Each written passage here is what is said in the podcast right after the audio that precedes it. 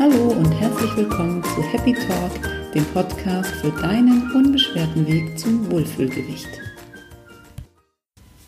In der heutigen Folge geht es um Fertigprodukte. Denn ich möchte dir einfach mal einen Überblick darüber geben, was überhaupt Fertigprodukte sind, was sie mit deinem intuitiven Essverhalten zu tun haben, wie sie es beeinflussen und wie du das Ganze ein bisschen umgehen kannst. Und weil bei uns in München gerade Oktoberfest ist, habe ich auch noch ein Rezept für dich für den weltbesten Obersten. Ja, was sind überhaupt Fertigprodukte? Meine Kunden, die zu mir in die Coachings kommen, schwören eigentlich alle, sie essen keine Fertigprodukte. Sie essen eigentlich nur natürlich, sie kochen frisch und irgendwie funktioniert es beim Abnehmen trotzdem nicht. Sie haben keine Ahnung, woran es liegt. Es gibt eine sogenannte Nova Food Classification, die Lebensmittel in verschiedene Kategorien einteilt. Je nach Verarbeitungsgrad wird hier unterschieden zwischen unverarbeiteten, gering verarbeiteten, verarbeiteten und ultraverarbeiteten Produkten. Jetzt meine ich mit Fertigprodukten nicht immer nur die Pizza, die man sich in den Ofen schiebt oder die Lasagne, sondern es gibt da noch sehr viel mehr. Und darauf möchte ich jetzt einmal kurz eingehen. Am Beispiel der Mandel erzähle ich dir jetzt mal, wie sich diese vier Typen, diese vier Stufen unterscheiden. Die Mandel an sich ist das wirklich unverarbeitete Lebensmittel, wie es in der Natur vorkommt. Du kannst die Mandel ungeschält kaufen, in dein Müsli packen, du kannst sie dann klein hacken ähm, oder einfach im Ganzen essen. Völlig clean, natürlich, unproblematisch. Die zweite Stufe gering verarbeitete Lebensmittel.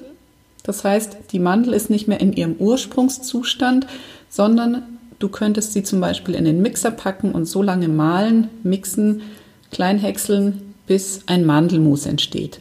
Da kommen keine weiteren Zutaten dazu. Das ist wirklich immer noch die Mandel an sich, aber eben in einem anderen Zustand. Sobald jetzt ein bis zwei Zutaten dazukommen, wie zum Beispiel bei der gebrannten Mandel, da wird Zucker ergänzt, da wird Fett ergänzt, dann ist es schon ein verarbeitetes Lebensmittel. Je mehr Verarbeitungsstufen und je mehr Zutaten jetzt noch hinzukommen, umso verarbeiteter ist dann das Produkt und bei der Mandel, die du schon fertig in der Packung kaufen kannst von der einen oder anderen Firma, zum Beispiel zu Weihnachten mit irgendwelchen Gewürzen, aber auch Farbstoffen, Emulgatoren, Palmöl, Aromen und vielen anderen Dingen, da spricht man dann von den ultraverarbeiteten Produkten. Und genau die gilt es wirklich zum größten Teil zu vermeiden. Denn es ist nachgewiesen, dass Menschen, die viele von diesen ultraverarbeiteten Lebensmitteln zu sich nehmen, übergewichtiger sind als andere. Denn was passiert, wenn du derartige Lebensmittel zu dir nimmst?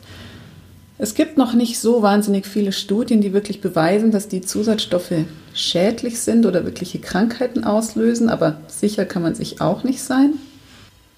Fakt ist aber, dass diese Produkte dein Hunger- und Sättigungszentrum beeinflussen. Das heißt, du kannst einfach nicht mehr so frei entscheiden, wie viel du von bestimmten Lebensmitteln essen möchtest. Du kennst es bestimmt von der Chipstüte, wenn du einmal angefangen hast, kannst du nicht mehr aufhören. Das liegt daran, dass diese Zusammensetzung der verschiedenen Zusatzstoffe, der verschiedenen Inhaltsstoffe, die Kombination aus Transfetten, Salz, Zucker, ähm, dass die einfach dazu führt, dass dein Hungersättigungszentrum beeinflusst ist. Du nimmst die Sättigung nicht mehr wahr und dein Belohnungszentrum wird aktiviert. Das heißt, du hast das Gefühl, dass du dir wirklich was Gutes tust. Dazu kommt, dass es zu einer gewissen Abhängigkeit führen kann. Denn du hast dieses Gefühl ja mit der Tüte Chips, dass es dir was Besonderes gibt, dass es dich irgendwie glücklich macht. Und deshalb hast du immer wieder das Gefühl, darauf zurückzugreifen. Du nimmst zu, wie ich schon gesagt habe. Es ist bewiesen, dass man durch viele ultraverarbeitete Lebensmittel auch wirklich an Gewicht zulegt. Und es kann einfach auch langfristig deiner Gesundheit schaden. Was gehört jetzt alles in diese ultraverarbeiteten Lebensmittel? Eigentlich ist die Definition wirklich, dass mehrere Verarbeitungsschritte durchlaufen wurden, viele Zutaten und Zusatzstoffe drin sind, die nicht so ohne weiteres als Lebensmittel erkennbar sind. Und da ist es einfach immer ratsam, mal auf das Etikett zu gucken. Schau mal drauf, wie viele Inhaltsstoffe drin sind. Wenn es mehr als zwei oder drei sind, solltest du dich fragen, ob das wirklich noch natürliche Zutaten sind. Es gibt jetzt auch Müsli-Mischungen zum Beispiel, wo einfach 15 verschiedene Flocken und Kerne, Samen, Trockenfrüchte drin sind. Da zählt es natürlich nicht. Aber wenn du ein Produkt kaufst, was eigentlich aus zwei, drei Zutaten hergestellt werden kann, du findest aber eine Latte an Inhaltsstoffen, dann solltest du dich fragen, ist das jetzt wirklich das Richtige? Dazu kommt noch so als, als kleiner Tipp, wenn du bestimmte Worte nicht kennst oder wenn du sie auch nicht aussprechen kannst, vielleicht noch nicht mal sagen kannst, was das überhaupt ist, dann würde ich immer sagen, Finger davon. Du hast vielleicht noch nie auf den Schokoriegel geguckt, den du nachmittags zwischendurch isst. Probier es einfach mal aus und guck, was da so alles drin ist. Mit manchen Begriffen muss man ein bisschen vorsichtig sein. Aroma zum Beispiel ist ein Begriff, der kann, da kann natürliches Aroma stehen, da kann aber auch einfach nur Aroma stehen. Und das ist meistens nur ein Sammelbegriff, denn es gibt gerade in Softdrinks zum Beispiel unter dem Begriff Aroma äh, die Tatsache, dass da 120 verschiedene Aromen drin stecken. Also nicht nur ein Aroma, sondern 120 verschiedene, die zu einem Aromakonzentrat zusammengemischt werden, sodass der gewisse Softdrink-Geschmack entsteht. Es muss in Deutschland nicht weiter deklariert werden, was wirklich an Aromen drin ist. Deswegen finde ich immer, da ist Vorsicht geboten. Sobald Aromen im Spiel sind, weißt du einfach nicht mehr, wie das sich auf deine Gesundheit, auf dein Essverhalten auswirkt. Dazu kommt, dass die meisten wirklich ultraverarbeiteten Produkte auch Transfettsäuren sind, viel Zucker enthalten, dadurch einfach auch mehr Kalorien haben. Oft ist Weißmehl drin. Weizen ist in ganz vielen Produkten, in denen man es einfach nicht braucht. Und das ist auch mit ein Grund dafür, warum so viele Unverträglichkeiten entstehen.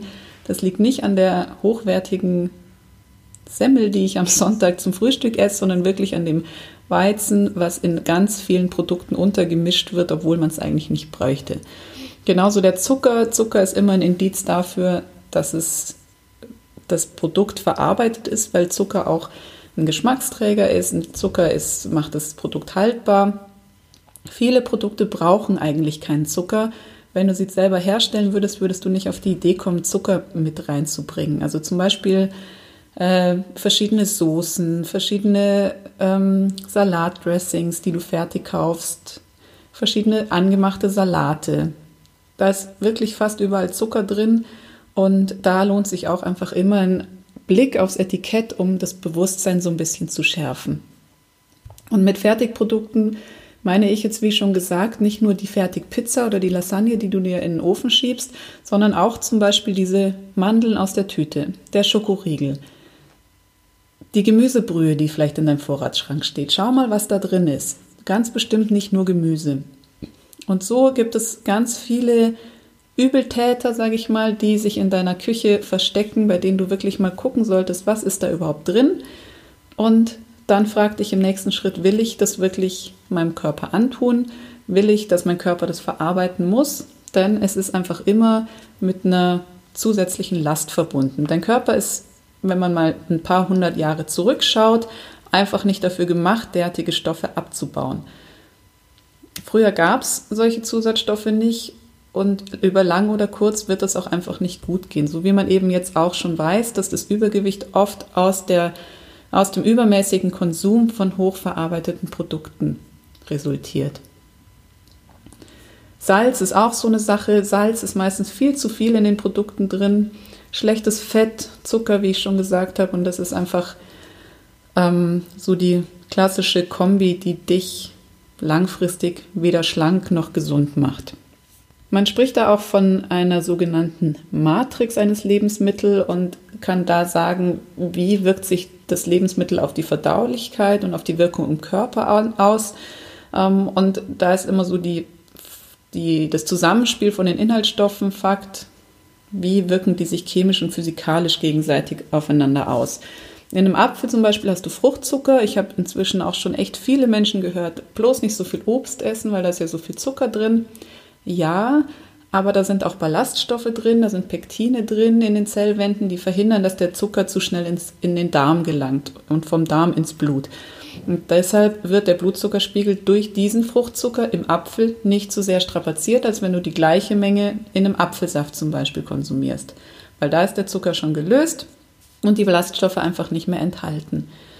Ähm, und bei anderen Produkten, die jetzt die gleiche Menge an Zucker, industriell zum Beispiel hergestellt, enthalten, fehlt es dann eben an Vitaminen, an sekundären Pflanzenstoffen und die Belastung deines Organismus ist eine ganz andere.